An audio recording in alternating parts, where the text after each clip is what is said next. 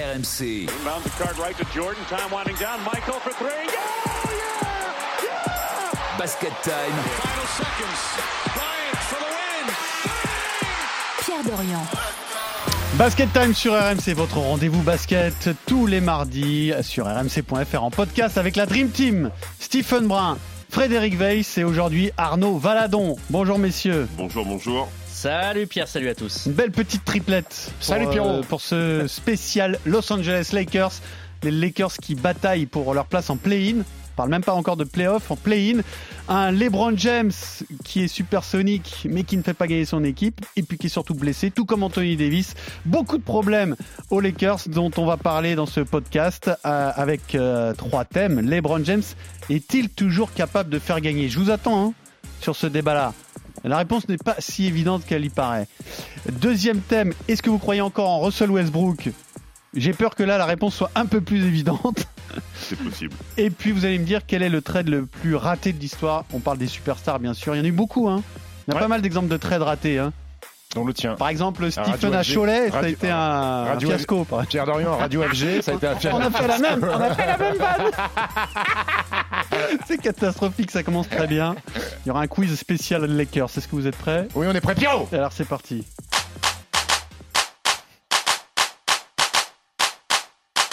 James, long three-pointer. Now he ties the game.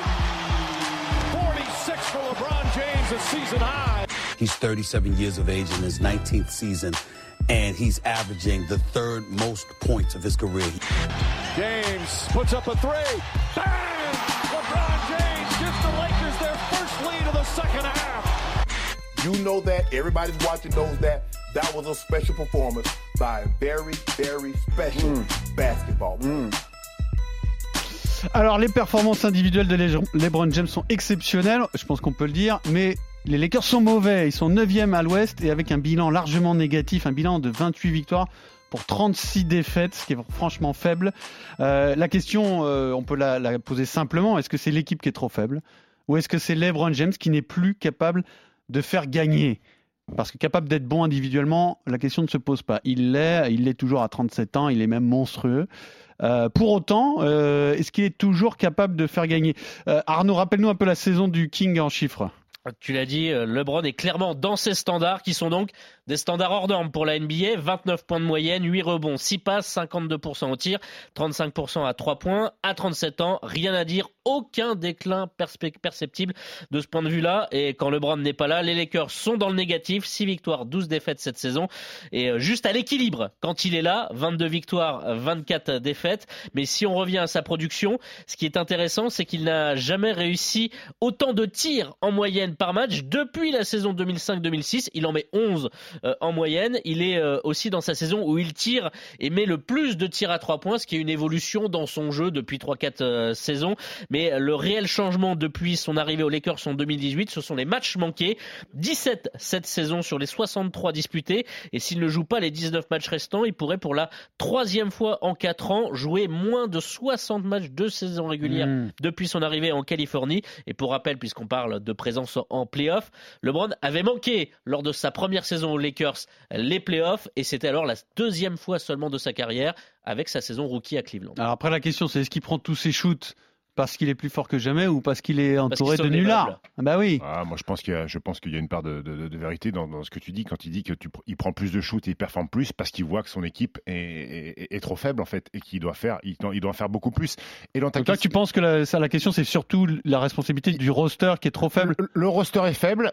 Et il y a quelque chose qu'on oublie de dire, c'est qu'aujourd'hui, la NBA est trop forte. Euh, il y a beaucoup de très très fortes équipes, il y a beaucoup de très très grands joueurs de basket, ce qui n'était pas le cas à l'époque quand LeBron Le collectif. quand LeBron avec Cleveland amenait son équipe tout seul en finale. Ça ne peut plus exister parce qu'aujourd'hui la NBA est tellement forte, il y a trop d'équipes trop fortes, plus fortes que ces Lakers-là. Aujourd'hui la faiblesse des Lakers c'est le roster, certes, mais c'est aussi la puissance des autres équipes à mon sens. Fred Non, je suis d'accord, mais vous savez que je voue quasiment un culte à LeBron James, moi, et, euh, et c'est vrai que ça me fait un peu de la peine de le voir dans, dans ce marasme euh, euh, des, Lakers, mais, mais encore une fois, je rejoins tout à fait, tout à fait Stephen.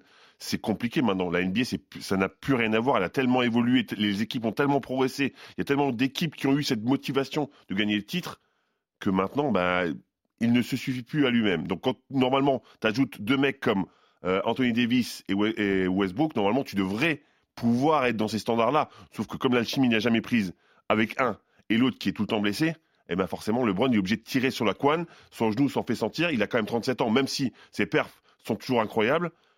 Et ben à un moment, lui, il fait moins d'efforts défensifs. On a un peu l'impression qu'il fait la course au stade parce qu'il il risque d'être historique d'ici pas longtemps. Et il est, sa stabilité est quand même euh, à remettre en question, étant donné qu'il a envie de jouer avec son fils, quel que soit l'endroit où c'est. Hmm. Comment miser sur un mec comme ça à l'instant T. Encore une fois, j'ai un vrai culte pour ce mec, mais je me pose des questions. Là, là, ça sent la, ça sent le sapin, comme on dit. Ça Ça, sent- ça sent pas le déclin, Pour- Non, non, non. mais ça sent la fin Mais- de carrière mais- qui peut partir en cacahuète, quoi. Mais le, le Ce que tu nous dis, Fred. Ben, moi, moi c'est ce que je ressens. Je, je me dis que là, maintenant, il a des objectifs qui sont différents que le- Mm. les, les titres collectifs. C'est peut-être juste déjà. ponctuel, Il a parce que son titre c'est avec les peut-être- Lakers. hein. C'est peut-être ponctuel, hein. oui, oui, effectivement, on sait jamais, ce, ce garçon est, quand même plein de surprises. Mais euh, si je devais faire une image c'est ce que tu ressens, Arnaud. moi, excuse-moi, mais moi je vois des attitudes de LeBron qui de temps en temps me dit qu'il a abdiqué avec cette équipe-là et qu'il est parti sur d'autres objectifs plus personnels. Oui, l'a. Mais ça peut changer dès la saison prochaine. Ça mais ça peut changer dès la saison prochaine, mais ça peut même changer sur la fin de saison si Anthony, Si Anthony Davis revient et ouais. que, et que, ben il y a une dynamique que- qui prend. Euh, par contre, il faut souligner quelque chose. On est obligé de, de parler de ça. C'est que j'ai jamais vu un joueur. On parle, tu parlais du mot déclin.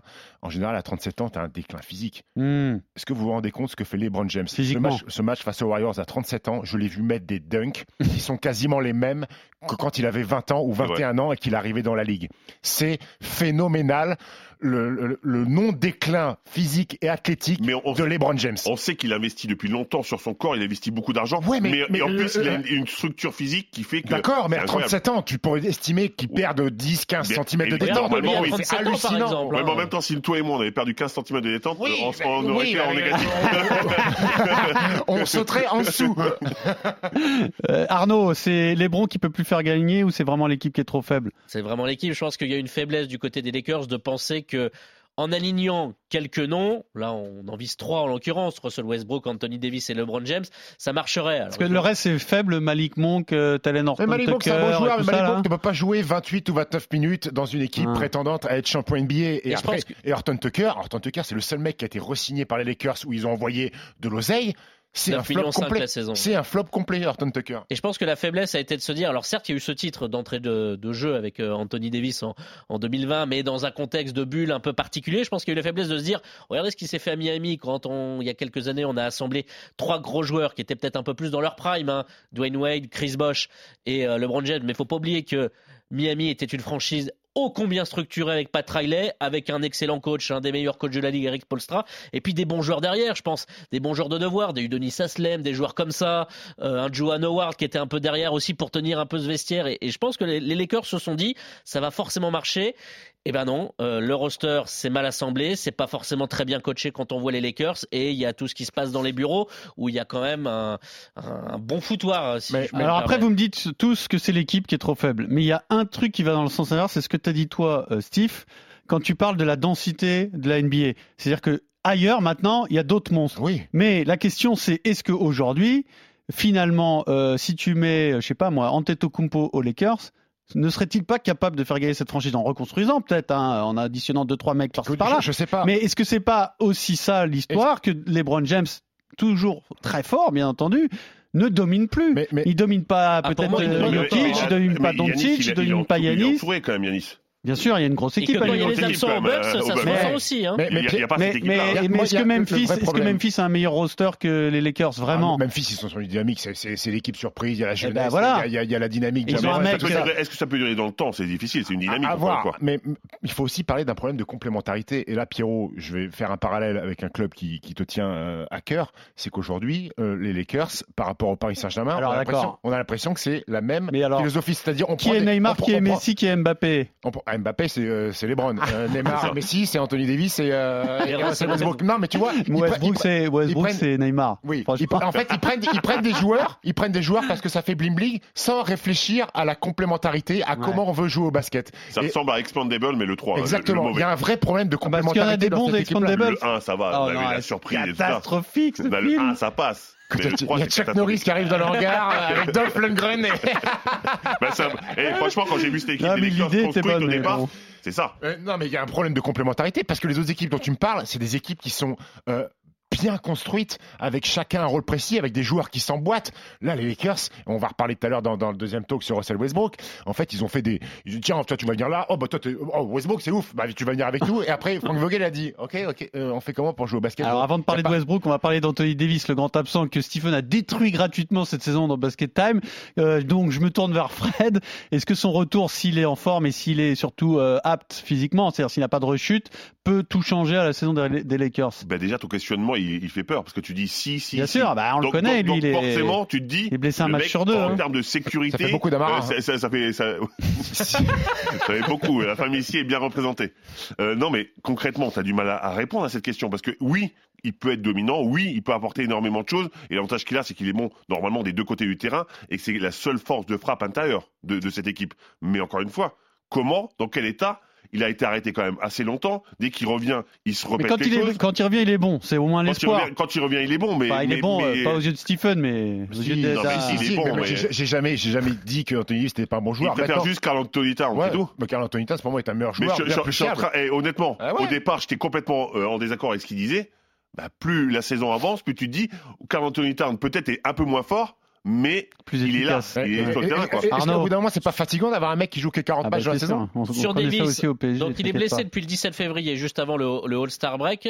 Euh, évidemment, les Lakers sont, sont en difficulté. Il est retombé sur le pied de Rudy Gobert, hein, on le rappelle, et Ouais. ça c'est la blessure que tous les Ouais, basketteurs connaissent, entorse de la cheville. Donc il sera réévalué d'ici la mi-mars.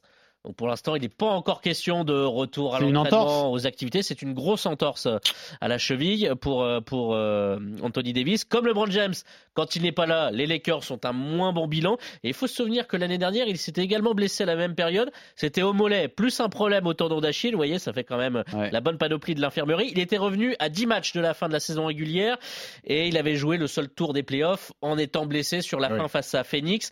Donc pas de date de retour prévue euh, pour euh, Anthony Davis pour l'instant, euh, qui a quand même liké Et un tweet. Peut- Ouais. Il a liké un tweet, ça c'est une petite de histoire.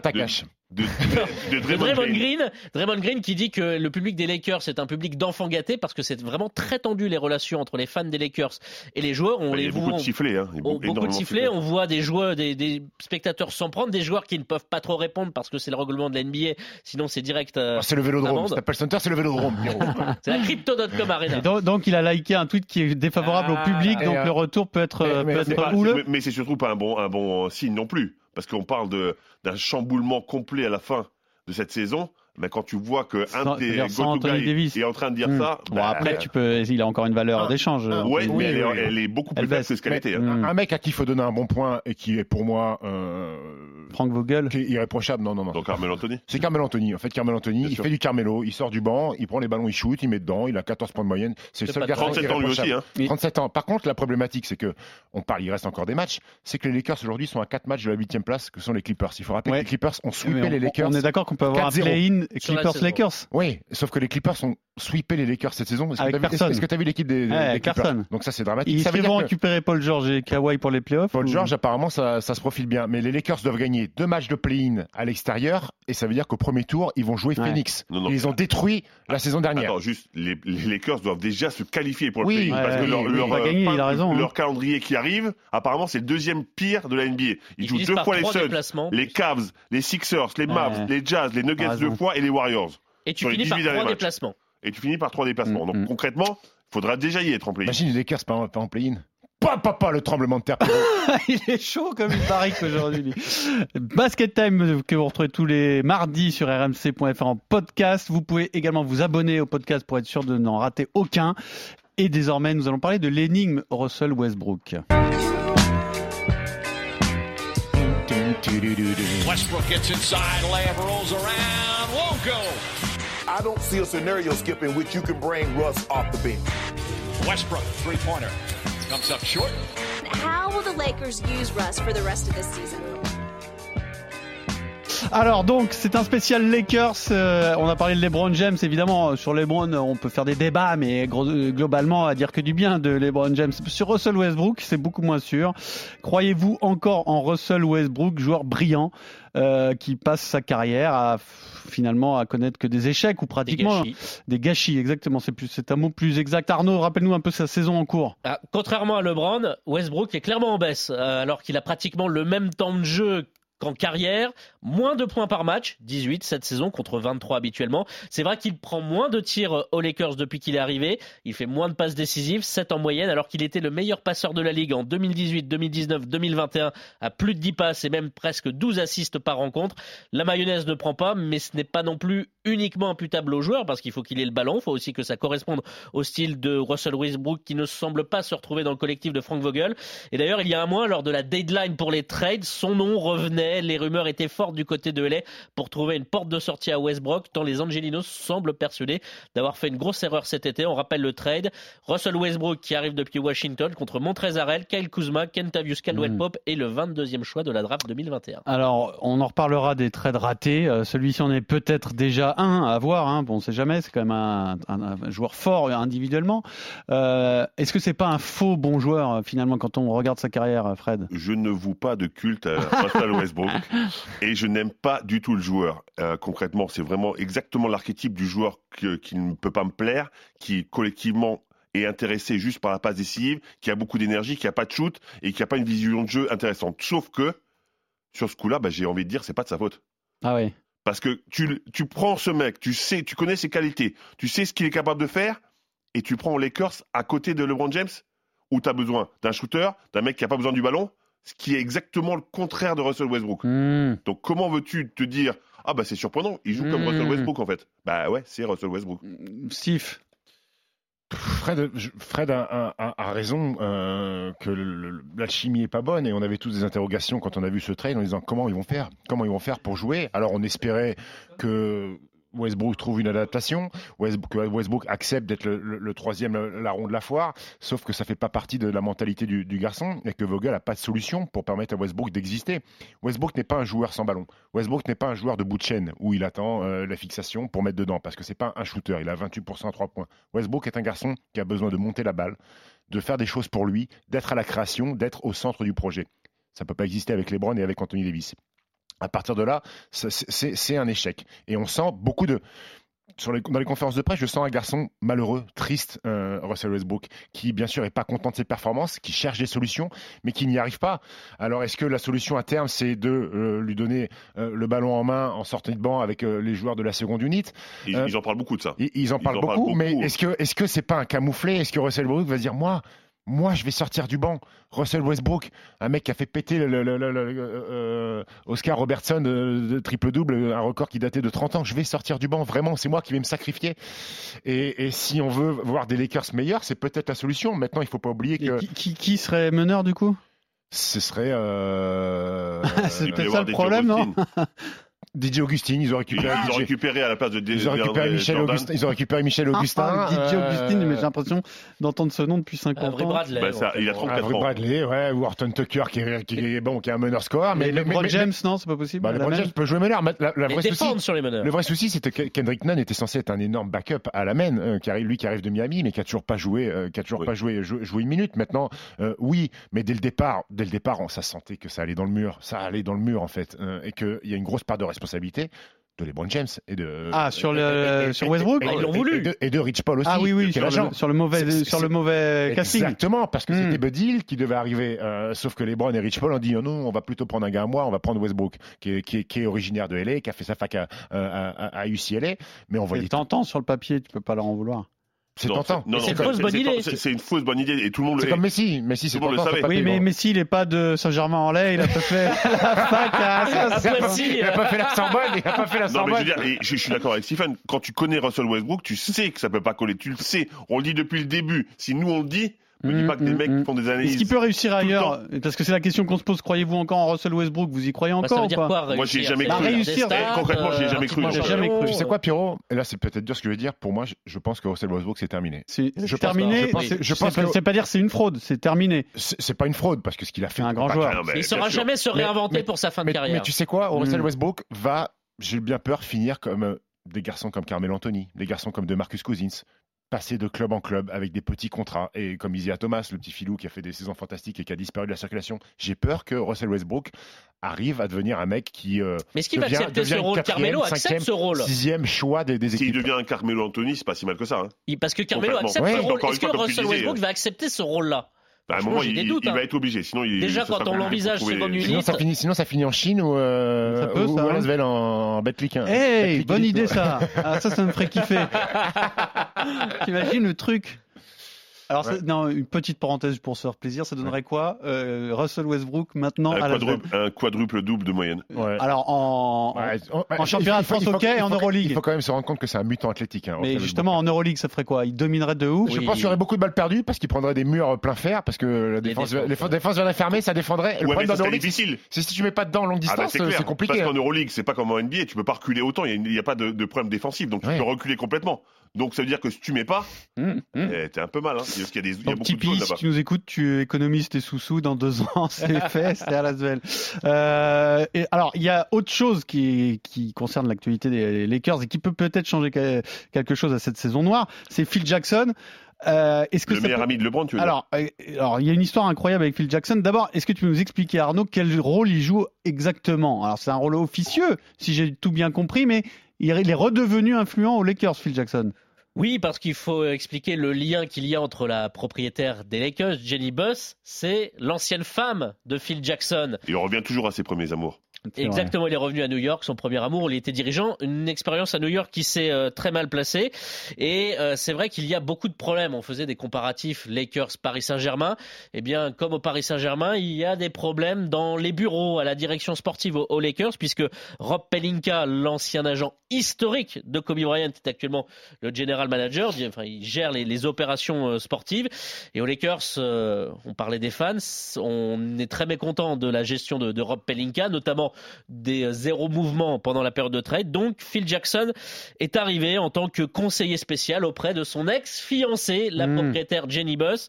On ne sait pas trop ce que ça va donner. Phil Jackson qui est sorti de sa petite retraite dans le Montana, qui est un État pas si près, mais qui est plutôt orienté sur, sur la côte ouest. Donc, à voir, sachant que son expérience de dirigeant aux Lakers, de président de la franchise des, des, des alors- Knicks, pardon, a été totalement catastrophique. Donc, Phil Jackson dirigeant, c'est quand même pas un grand oui. Et lui, par contre, fait un lobbying pour se débarrasser de Westbrook, si, si j'ai bien compris. Oui, euh, enfin, pas, pas, pas pour s'en débarrasser, pour déjà essayer de trouver une solution sur, sur la fin de saison. Mais Sur la fin de saison, je sais pas, mais en tous les cas, en fin de, en fin de saison, apparemment, tout le monde est Oui, d'accord tout pour que ça- fini, quoi. Pour essayer. Pour essayer, parce que mais- c'est c'est pas très évident Mais, quand même de. je, crois, je crois que c'est terminé parce que déjà Ah bah, euh, ob- euh, obligatoirement. l'épouse de Russell Westbrook a fait une sortie hier sur euh, sur sur les réseaux sociaux elle a envoyé 6 ou 7 tweets à la suite parce qu'ils prennent des menaces de mort enfin on en arrive là quand même euh, parce que les fans ne sont pas contents de Westbrook donc je vois pas comment cette histoire peut bien se terminer entre Russell Westbrook euh, et les Lakers c'est Magic Johnson aussi est encore dans les parages tu parles beaucoup avec avec Jenny Buss donc euh, les anciens essayent de, de- de remettre le nez à la fenêtre parce qu'ils estiment que cette équipe est pas digne euh, de, de- de- des Lakers et, et- et de la dynastie et cette histoire de- des Lakers de Los Angeles mais Il y a eu pire pourtant. oui, mais elle Il y a peut, 10 ans. euh, oui, oui, mais enfin, oui, mais t'as pas, t'as pas les Brown James, t'as Et pas Anthony voilà. Davis, t'as pas. Elle peut laisser des traces, hein. Elle peut laisser des traces dans, dans- dans- dans la franchise cette saison. Alors, c'est un fiasco, donc euh, Russell Westbrook aux Lakers. Il y a peut-être eu pire dans l'histoire, c'est à vous de me le dire. Basket Time, que vous retrouvez tous les mardis, donc en podcast sur rmc.fr. Chaque semaine, on fait un peu d'histoire.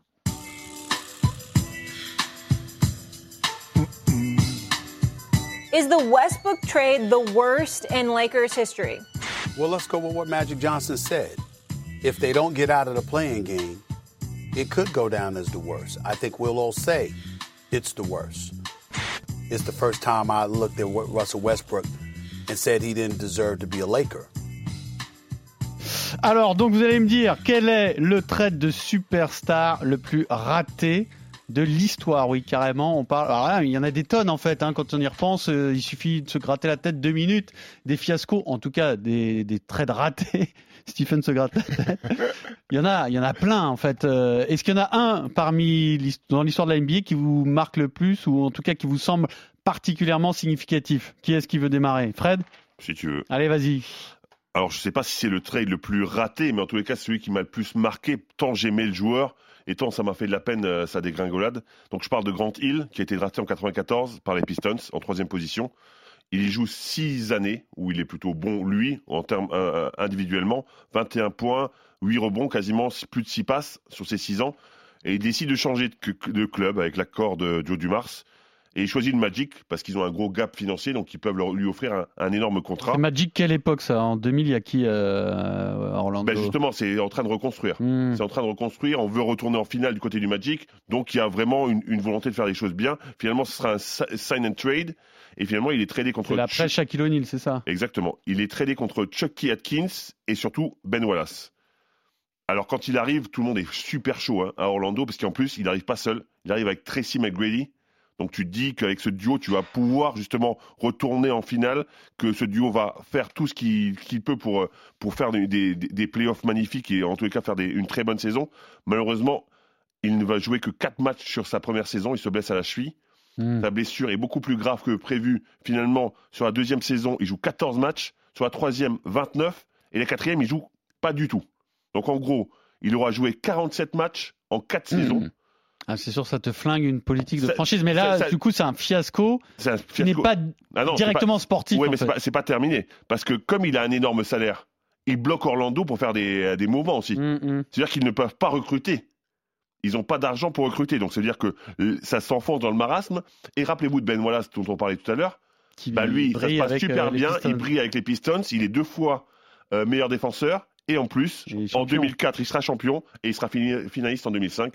Donc, pour moi, c'était vraiment euh, cette association Grant Hill, euh, T-Mac. Pour moi, c'était. Et Grant euh, Hill, après, il a, oui, il a, il a jamais retrouvé son niveau. a Même à Phoenix, ça a été mieux, mais ça Un n'a peu pas mieux, mais un peu un mieux, mais, il, matchs, il- mais- il a galéré. Il a continué à galérer toute sa carrière après. Et, et- et alors, c'est pas un fiasco dans le sens où lui n'a pas été bon à, Mm, mm. dans de très bonnes conditions, mais c'est un fiasco dans le sens où on espérait beaucoup de ce duo du côté d'Orlando et ça n'a pas. D'ailleurs, McGrady, c'est un peu. Alors, c'est pas le même genre de joueur que Westbrook, bien sûr, mais lui aussi, il est allé de déception en déception, parce qu'ensuite, il y a l'association avec Yao Ming qui n'avait jamais fait d'étincelle non plus. Exactement. Grand Hill, c'est un peu Abu Dhabi en fait. Oui, ça- ouais, d'accord. le- Les blessures, Ouais. du talent et pas de carrière, quoi. Une Deux petite fois- carrière. je crois que deux fois meilleur score de NBA, hein, euh, Ouais. McGrady, quand même. Mais tu sais pourquoi j'ai hésité? Je cherchais une vanne. Je me suis dit, est-ce que c'est une vanne, il y a un Non, jeu non, de mots? non, non, après j'ai capté, non, c'était sérieux. Quoi. Ouais. Parfois, tu parles au premier degré. Parfois, je peux être sérieux de temps en temps, Pierrot. Alors, quel est pour toi le transfert le plus raté de l'histoire? Pour moi, Ouais. écoute, c'est un transfert qui a euh, mis en danger une franchise entière. Euh, en 2012, euh, Putain, Il les- nous fait peur, quoi. Non, non, mais T'as vu comme il vend bien son il- truc en- en- Il a raison. hein. En 2012, les Nets euh, quittent euh, New Jersey pour arriver à Brooklyn avec un nouveau propriétaire, un russe, euh, Mikhail Pro- Prokhorov. Prokhorov, Ouais. qui euh, a des grandes ambitions et veut gagner tout de suite et monte un trade avec euh, Boston, qui est un petit peu sur la jante avec Paul Pierce et, Kevin Garnett. Euh, Danny Henge à Boston, lui, sent bien le pigeon. Euh, à Brooklyn, il a dit allez-y, prenez-les, pas de souci. Donc il envoie Garnett, euh, Paul Pierce plus Jason Terry contre trois premiers tours de draft en 2014, 2016, 2018, plus cinq joueurs, mais les cinq joueurs sont un petit peu anecdo- anecdotiques. Et là, c'est un flop complet. Euh, élimination au premier tour des playoffs. Garnett, Pierce sont cramoisis.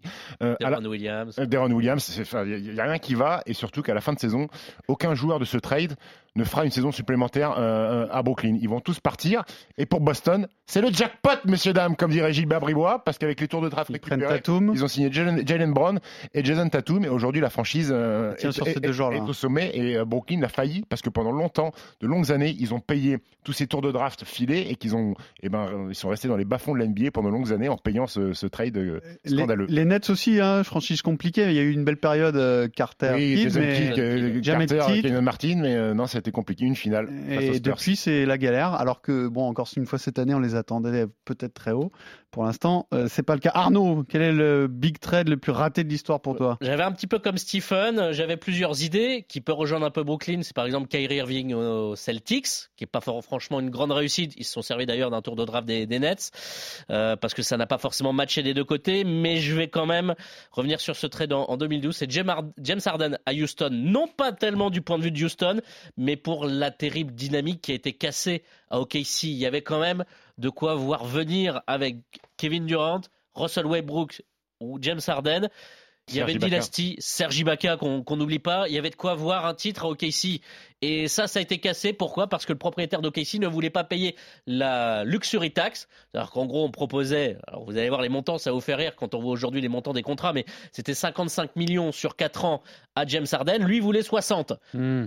Alors certes, les 5 millions un de gardes bon- se payaient plus C'est un cher. bon relou quand même. hein. Pour 5 millions, il chipote euh, barbu. Et donc James Harden a Hey. été testé à, à Houston contre Kevin Martin, Jeremy Lamb et des choix de draft qui ont abouti à Steven Adams. Oui, ça Franchement, ça a cassé quelque chose parce qu'OKC, il y avait une véritable hype. Alors c'est vrai que derrière Durant et Westbrook dingue, ont quand hein. même une Mais euh, si, finale de ouf, conf hein. Ils font finale de conf, hein, match 7. contre les Warriors, un match, une série incroyable. Mais on se dit d'avoir ce trio-là, franchement, c'est un crève-cœur. Et plus Ibaka- Ibaka. Serge Ibaka est parti. euh, Ils ont tout, partis. ils ont vraiment tout foiré là. Ils avaient tout, hein. Et, et James Harden n'était pas le, était un euh, Sixième homme. était sixième homme, donc c'était pas le James Harden, c'était de la barbe commence à pousser. Euh, T'as déjà vu James Harden sans barbe? Ah, je crois que j'ai déjà vu, c'est c'est- c'est bizarre, ouais, c'est Ouais, c'est moyen. Je, déstabilisant. je suis pas sûr que sur, sur Tinder il ait beaucoup de matchs. Hein, James Harden sans barbe. Bravo messieurs. Est-ce que vous serez aussi bon sur le quiz C'est maintenant?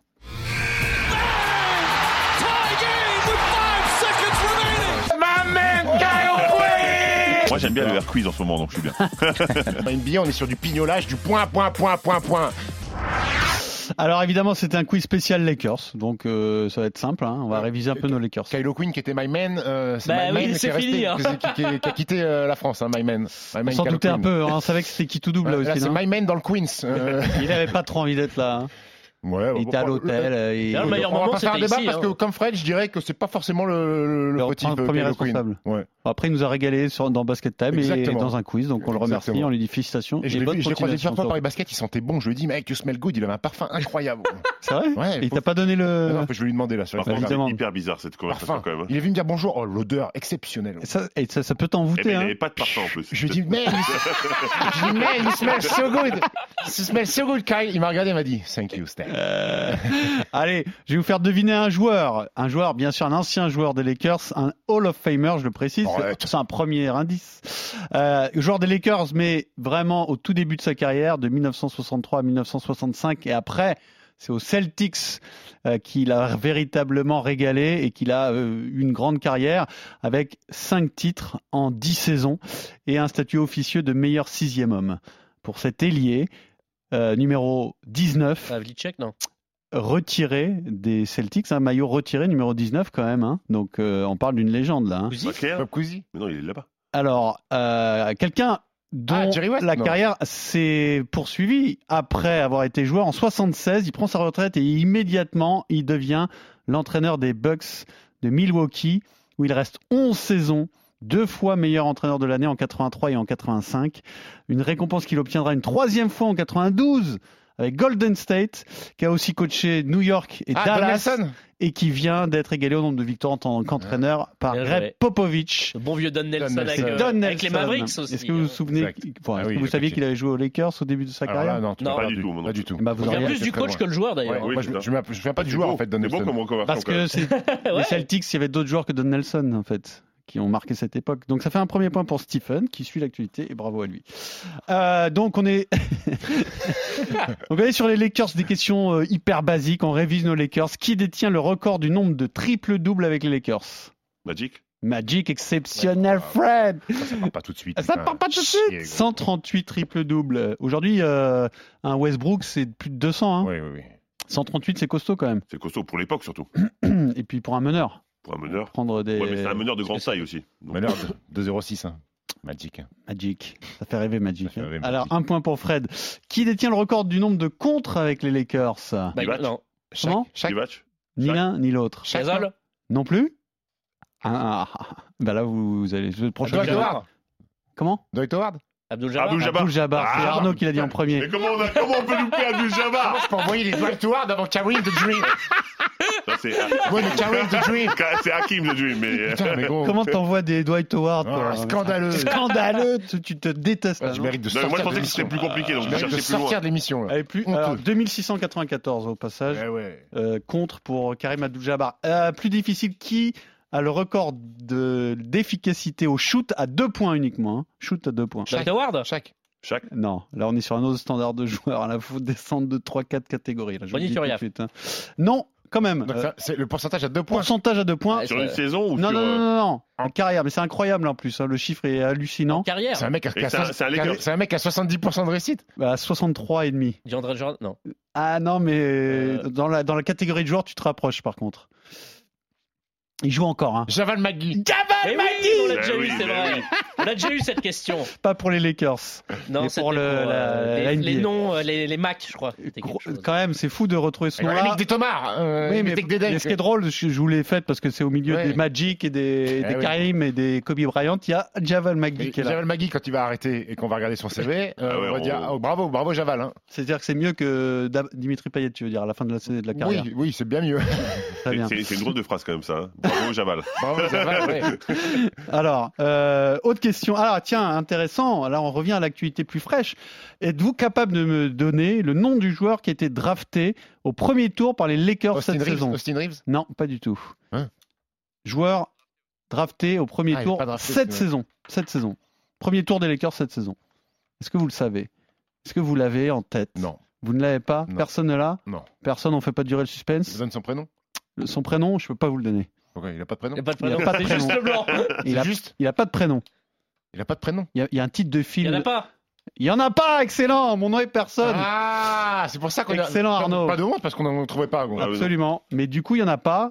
Et c'est peut-être aussi une des raisons du marasme actuel des Lakers. qu'il y en a un qui est parti au- à Washington. L'année d'avant, j'ai regardé, c'est bon, genre peut-être je vais dire une horreur parce que peut-être il est pas si mauvais que ça, mais c'est un sombre joueur qui, je crois, est à Minnesota, là, Jalen McDaniels, là, c'est ça? Ouais. C'est bon ça? Ou c'est Bah, moyen? À Minnesota, il existe euh, dans Bon. la bonne saison des Wolves. Donc les- leurs deux dernières drafts, en fait, euh, les plombent aussi aux Lakers. Oui, hein. ils, ont filé, ils ont filé Après, ils ont fini draft. haut, donc. euh, Ils ont fini haut et ils ont filé un tour de draft pour récupérer. euh, Ouais, mais quand t'es euh, malin, tu, trouves un bon petit Européen, tu, tu te démerdes, quoi, non? C'est pas trop dans leur. C'est pas, hein. euh, euh, quand- si on, un jour on fait un débat, les Lakers, c'est pas trop une, ah, mis à part Pau Gasol, c'est pas une énorme franchise des Divac, mais ils ont pas, euh, c'est mode, c'est mode ce moment. Ils jouent pas- sur leur, sur leur prestige, quoi. Il y a Sekou Doumbouya.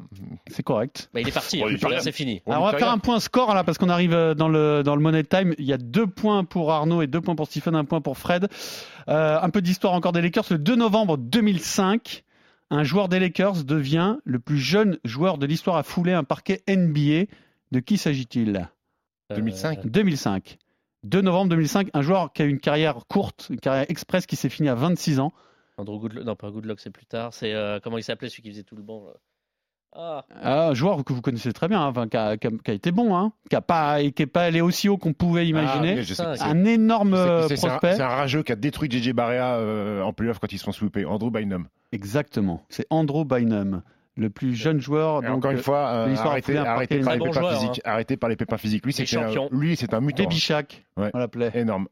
de Donc, bague ça- hein, au final. euh. Donc ça fait 3 points pour Stephen, 2 points pour Arnaud. Et alors, toujours dans les records de précocité en 2020, donc euh, lors du dernier titre, euh, quel joueur de l'effectif des, des Lakers est devenu le plus jeune joueur champion avec les Lakers et le deuxième de l'histoire de la NBA Horton Tucker. Exactement, Fred. Bravo, Fred, parce que tu reviens à deux points. Et il me reste une dernière question, qui sera donc une question primée parce qu'elle est difficile. Et donc, c'est une question à trois points. Donc, To- euh, Talen Horton Tucker est le deuxième plus jeune joueur de l'histoire champion NBA, mais qui est le premier. plus jeune. Est-ce que vous l'avez? Est-ce que vous Le connaissez plus jeune. On le connaît, on le connaît? Ah, Vous le connaissez, mais c'est pas. On n'est pas sur du LeBron Quelle, James. quelle là, hein. franchise? Quelle franchise? Ok, non, non, non, pas d'abord. Je peux vous le quelle- donner. Quelle, quelle- quelle décennie? Quelle décennie? 2000-2010. Quelle franchise Tim Duncan On en a parlé tout à l'heure. C'est en 2004 avec Détroit. Darko Milicic Darko Milicic, Ah il est là, bien il est costaud, il est très très solide. Bravo Stephen, à la semaine prochaine. RMC Basket Time.